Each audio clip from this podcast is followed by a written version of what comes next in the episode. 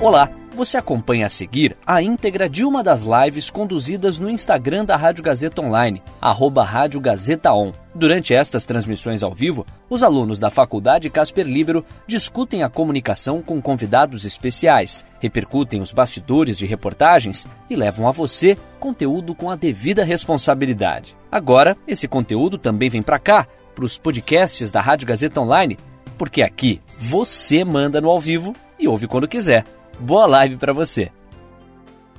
Pessoal, boa tarde, tudo bem? Eu sou o Caio Mello e começa agora mais uma live da parceria da Rádio Gazeta Online com a revista Esquinas. E hoje nosso assunto é a arte. Mais especificamente, o Matheus Silva, o casperiano e repórter de esquinas, produziu uma matéria que falava sobre a situação dos artistas que se apresentam nos trens e metrôs de São Paulo. Como é que será que eles têm se virado no meio a essa pandemia do coronavírus? É isso que a gente vai descobrir mais. Então agora a gente vai saber mais sobre a situação dos artistas e também sobre os bastidores dessa reportagem. Já vou chamando o Matheus, inclusive. E você, aproveito para lembrar que você pode fazer parte dessa live também, pode mandar sua pergunta, interagir com a gente como vocês vêm fazendo essa. Então, obrigado a vocês que já estão participando por aqui. O Matheus está entrando agora. Oi, Matheus, tudo bem? E aí, cara, tudo bom? Tudo certo, tá me escutando bem, né? Tô, tô escutando bem. Tá dando pra ouvir aí? Tá certo. Sim, sim, qualquer coisa até me, me avisa, né? Vou um pouquinho mais para trás aqui para aí, não cortou, para não cortar aqui em cima. Tranquilo. Matheus, um ponto para a gente começar a nossa conversa. Por que o seu interesse nesse recorte dos artistas nos trens? Bom, basicamente eu sempre fui ligado a essa questão do hip hop, né? Porque as pessoas geralmente elas veem o hip hop como um gênero musical. E ele é muito mais do que isso.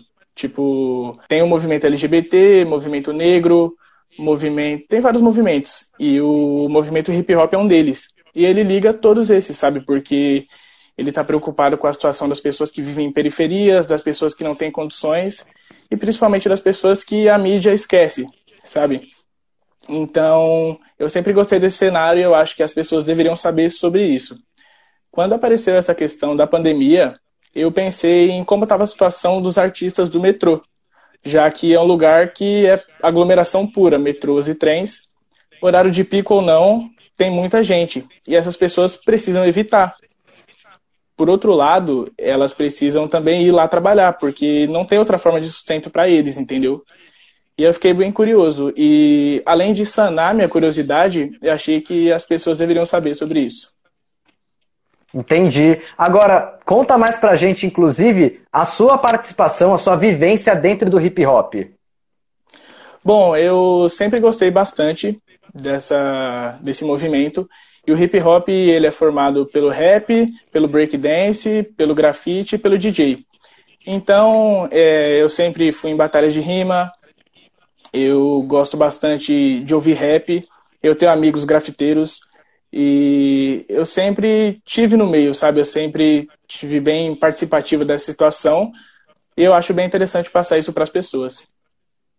Entendi. Realmente, então, o hip hop vai muito além um estilo musical, né? Você trouxe aí vários pontos que envolvem até outros tipos de artes, por exemplo, o grafite. Então, Exatamente. quer dizer, é um o hip hop é um movimento que abrange não só a música, né? Não só a música, mas todos esses que eu citei anteriormente. Legal. Bom, do metrô e da sua pauta, você conversou com o Trem Clã, Rimadores do Vagão. Aí, nesse caso, Isso. é música, né? Nesse caso em específico, só é, é a música. Mas como é que foi conversar com eles remotamente? Como é que você chegou até esse grupo? Bom, é, com toda essa questão da pandemia, realmente é difícil você ter uma entrevista presencial, que na minha opinião é muito melhor, porque você consegue absorver mais a situação e o que a pessoa está falando, sentindo. Aí, apesar disso, eu falei com ele por ligação de vídeo e eu consegui absorver bastante. A gente trocou uma ideia bem legal sobre esse tema, sobre as questões que envolvem tanto o trabalho dele quanto a pandemia e tudo que gira ao redor disso. É, e eu gostei bastante. Eu conhecia esse coletivo desde 2017. E foi bem por acaso, porque uma vez eu estava no metrô e eu nunca tinha visto eles. E aí, de repente, entrou dois caras, um com uma batida de rap e outro fazendo rima. E eu achei aquilo incrível, entendeu? Eu fiquei realmente encantado. E eu pensei, como que eu vou atrás desses caras depois? Eu vou ter que esperar encontrar eles, ou será que tem alguma forma? E aí, no final da apresentação deles, eles falaram que o nome do coletivo era o Ten Clan. e que tinha página no Facebook. E na hora eu pesquisei e achei lá. Falei, ah, é importante eu saber disso, ou ter isso guardado, para quem sabe no futuro isso possa me ajudar de alguma forma, se tiver algum interesse, e ajudou bastante. Olha que interessante. Então, desde 2017 você acompanha o trabalho deles mais de longe, de longe? Você chegou a ir a algum lugar lá para ver alguma apresentação deles?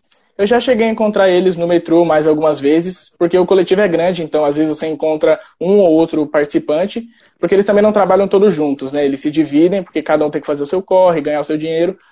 E eu já cheguei a encontrar eles mais algumas vezes, mas a maioria do acompanhamento mesmo foi pelo canal deles no YouTube e algumas publicações no Facebook, no Instagram. Entendi. Bom, a sua reportagem trata sobre a situação deles no meio dessa pandemia, que certamente dificulta muito o trabalho e o rendimento deles. Agora, na situação normal, vamos colocar dessa forma, entre aspas, normal, antes da pandemia, né, período antes da pandemia, era uma, uma vivência que eles conseguiam um certo sustento é, bom, ainda assim era um trabalho que trazia bastante dificuldade. Qual que é a sua percepção sobre esse grupo? Bom, a minha percepção é que com certeza é um trabalho que traz dificuldade, porque não é fácil você estar tá saindo, você estar tá pegando o metrô o dia todo praticamente, e ainda tá com um sorriso no rosto, né? Fazendo rima, alegrando as pessoas do vagão. Eu acho que era difícil para eles, mas eles conseguiam se sustentar com isso antes da pandemia também. E eu cheguei a trocar uma ideia com ele, e ele falou que talvez o, a maior realização não era nem o dinheiro, mas era trazer alegria para as pessoas. Que interessante, é uma, uma, uma, um ponto que a sua fonte trouxe que é, é muito, é, acaba sendo bonito, né? E pessoal, vocês podem continuar se manifestando por aí, mandando a pergunta de vocês, a interação de vocês. Passo aqui para agradecer o que alguns já fizeram, né? De mandar mensagem aqui, exemplo do Luciano, o Tarcísio, a Fernanda e outros que também estão participando aí. Segue, vocês podem seguir mandando mensagem então. Matheus, é, até uma das suas fontes que você conversou para a entrevista, que é o Cagibre, né? Um desses artistas que fazem parte desse grupo do Ultra Clã, dos Rimadores do Vagão e tudo mais ele comentou que o número de artistas que vem se apresentando nos trens e metrôs de São Paulo tem aumentado com o tempo. Ele até traz um dado que antes eram mais ou menos 10 artistas, passou para 60, né? O número de artistas que fazem esse tipo de apresentação nesse, nesse transporte público. O que você acha, então, traz a sua noção enquanto repórter, o que, que você acha que justifica esse aumento dos artistas nos trens? Bom, como eu falei que aconteceu comigo, a primeira vez que eu vi eu fiquei encantado, eu achei aquilo incrível. E eu acho que a arte ela tem exatamente essa função de surpreender as pessoas, de espantar e causar reflexão e até uma confusão. Assim como eram nas vanguardas europeias antigamente, acho que dá para colocar isso no contexto atual. Isso impressiona bastante as pessoas e faz pensar, e isso é marcante. Eu acho que as pessoas que têm esse contato com eles, elas acabam marcando a vida delas e depois elas vão pensar nisso, elas vão lembrar quando elas estiverem precisando de alguma ajuda, ou de alguma coisa assim, e elas vão atrás disso. E é uma coisa marcante. Eu acho que, como marca as pessoas, a tendência é sempre aumentar. Então, a tendência é sempre as pessoas fazerem mais isso. Agora, um ponto até que vira discussão é que as apresentações artísticas nos trens metrôs de São Paulo não são permitidas né, pela lei.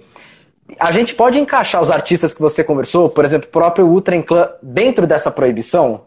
Sim, a gente pode encaixar. Eles também fazem uma coisa que é proibida pelo metrô, e eu acho isso até uma situação bem chata, porque eu não acredito que isso possa ser considerado um crime ou alguma coisa errada, porque até como eu falei com o próprio Cagibre, ele disse que eles estão fazendo o que? Eles estão levando alegria a um momento de cansaço e de sufoco das pessoas.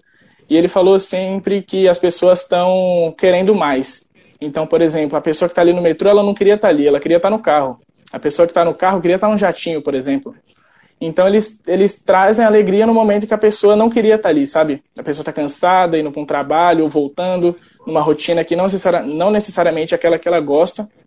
E eu não acho que isso deveria ser criminalizado ou proibido, enfim.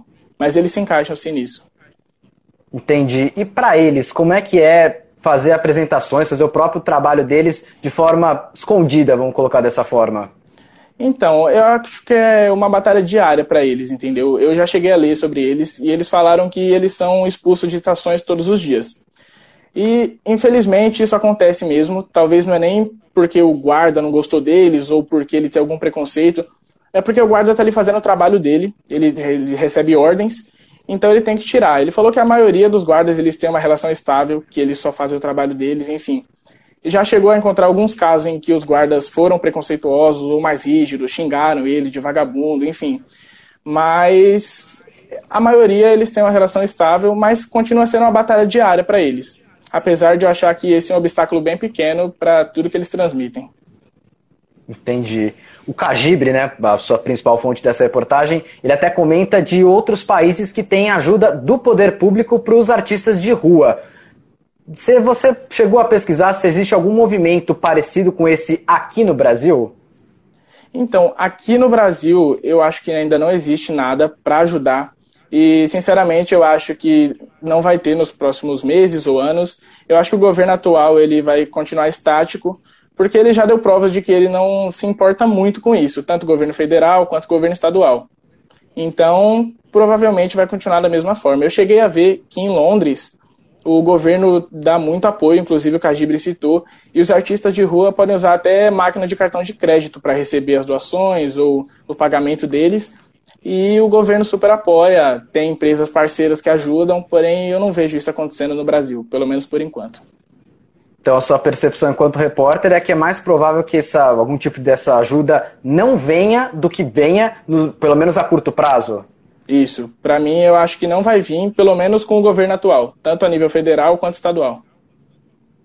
Entendi. Voltando para a questão do sustento, agora falando do Trem Clan, enfim, e dos outros artistas de rua, dos artistas que se apresentam nos trens e metrôs de São Paulo, como que eles têm se virado, ainda que não seja uma maneira uniforme, talvez, mas o Ultra Clan, por exemplo, que meios eles estão usando para driblar essa dificuldade da pandemia?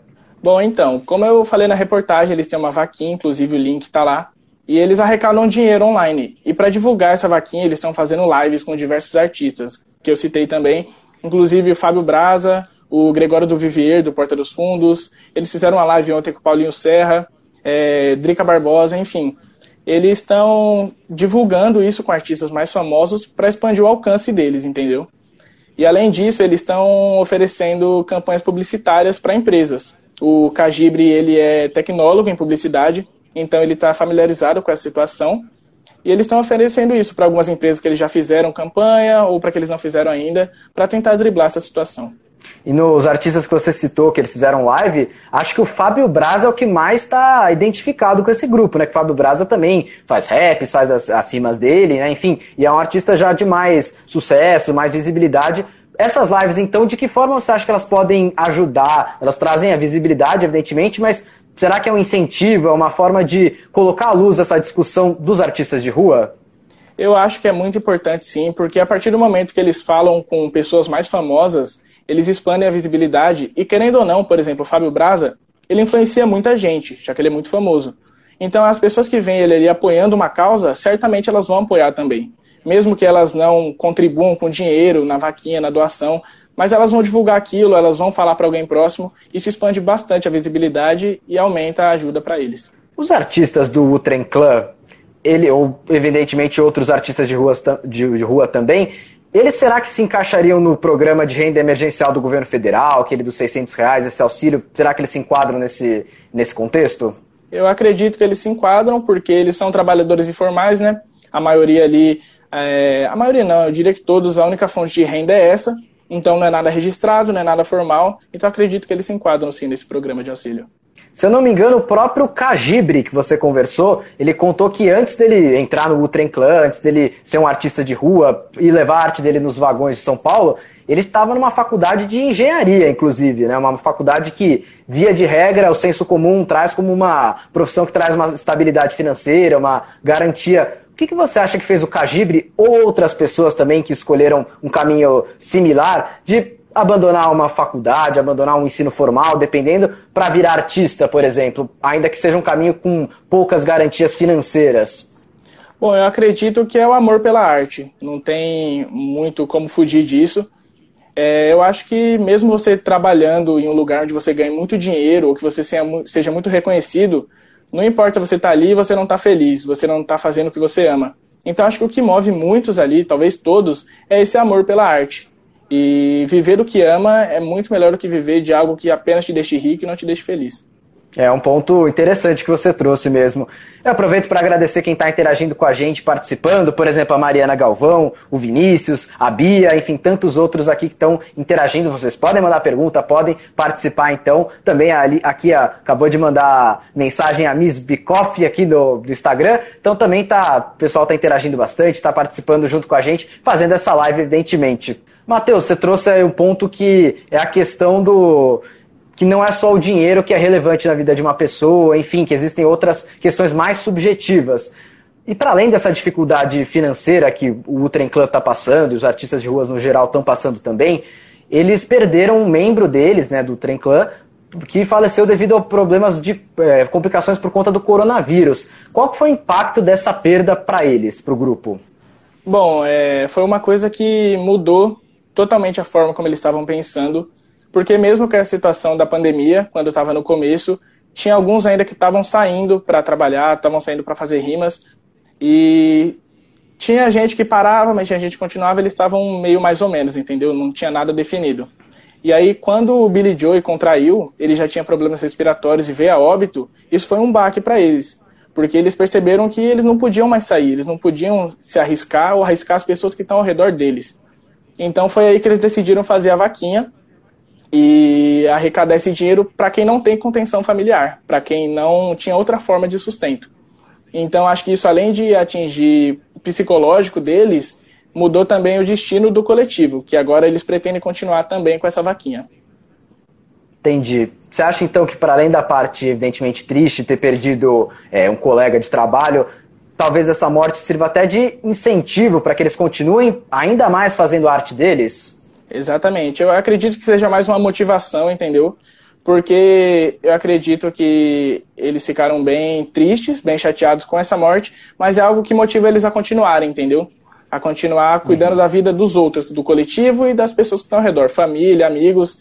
É uma coisa que aproximou bastante eles também. Pelo que você conversou com, com o Cajibre, qual era a importância do Billy Joe, que faleceu, né, para o grupo, para o grupo no geral, né, o Ultra Clan? Bom, pelo que ele me falou, o Billy Joe ele era um cara que fazia umas poesias incríveis, que falava muita verdade. Se eu não me engano, eu acho que eu já cheguei a encontrar ele uma ou duas vezes no, no metrô. E realmente eu, eu gostei bastante do que eu vi, vi alguns vídeos de poesia dele.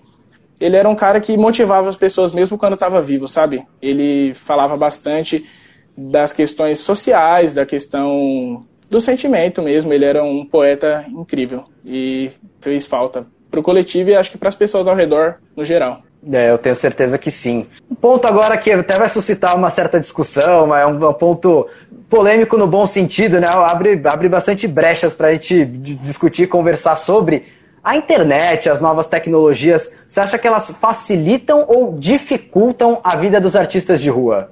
Bom, eu acredito que facilita, porque eu já falei da questão de expandir a visibilidade e para encontrar eles também. Por exemplo, quando eu vi eles a primeira vez, eu não sabia se eu iria encontrar eles de novo. Eu não sabia que momento, em que metrô eles iam entrar para se apresentar.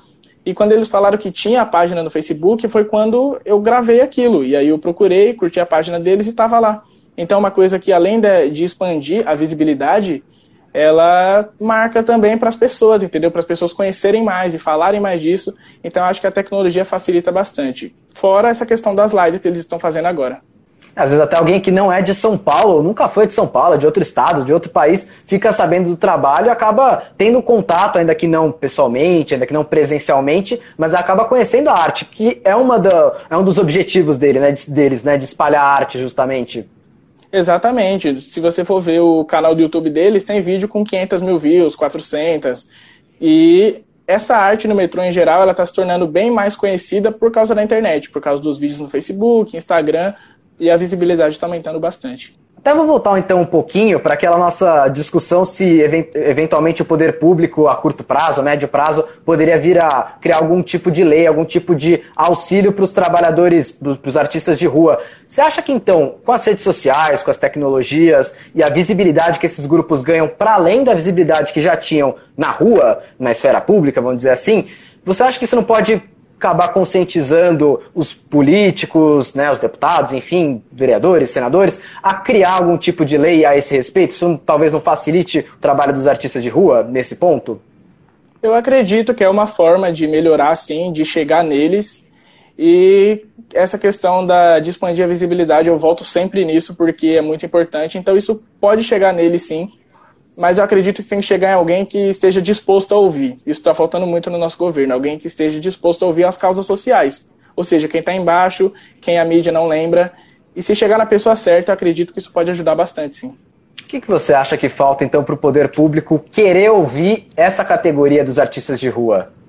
Eu acredito que falta mudar as pessoas que estão lá, as pessoas que comandam, que estão acima, porque, na minha opinião, lá só tem pessoas que se preocupam com eles e com quem está em cima nas classes sociais, não com quem está embaixo, quem está em periferia, quem está em favela.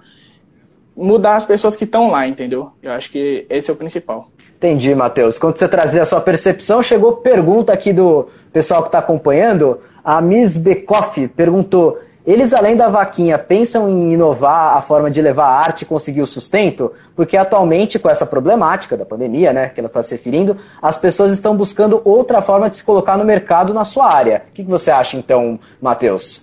O que, Bom, que você além... pode trazer de percepção, né? Além dessa vaquinha, eles falaram que antes da pandemia eles já estavam tentando se inovar porque como você mesmo falou e está falando na reportagem, aumentou muito o número de pessoas que estão lá, de 10 e depois de 5 anos cerca de 60 pessoas. Então eles tentam se reinventar e criar novos jeitos de falar com as pessoas, de abordar, ou novos temas para falar também. Eles falam bastante de questões políticas, sociais, ou mesmo só para divertir os passageiros. Mas eles também estão entrando mais nesse mundo das redes sociais, nesse mundo digital. Eles fazem vídeo agora de freestyle também, fora as lives que eu falei. E eu acho que eles estão cada vez mais entrando nesse mundo digital. E talvez esse seja o futuro para inovação. E agora o Rodrigo Ratier está te perguntando, Matheus, qual o principal aprendizado pessoal que você teve na cobertura? Bom, essa é uma pergunta muito legal, porque, querendo ou não, toda essa reportagem foi uma realização pessoal para mim, porque, como eu falei, eu sempre gostei de falar sobre isso e de ouvir sobre isso, de estar ali no meio.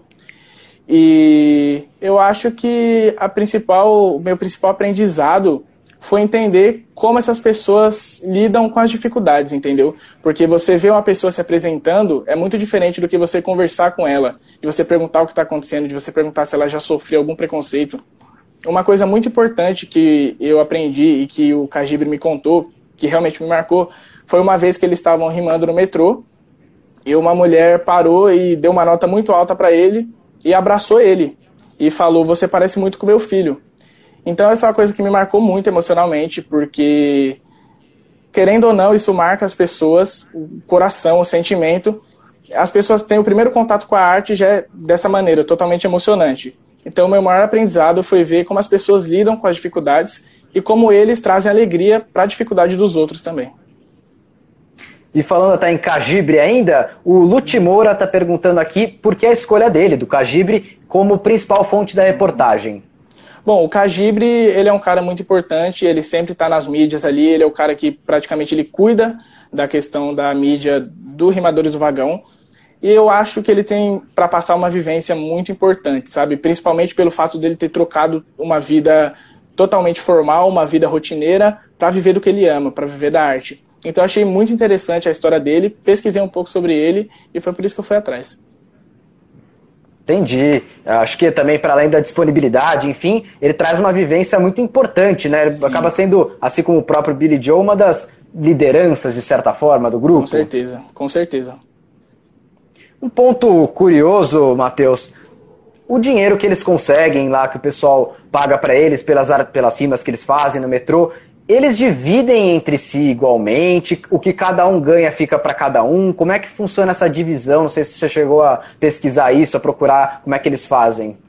Bom, sobre isso eu não falei com ele, eu achei que não seria tão ético assim perguntar do dinheiro e como eles lidam com isso, mas pelo que eu sei, falando com eles e lendo sobre, eles saem para trabalhar, eles se dividem, como eu falei, eles não trabalham todos juntos, e o que cada um consegue ali, se sai de dois, eles dividem em dois, ou se sai um, fica para ele, entendeu? O que cada um consegue é dele.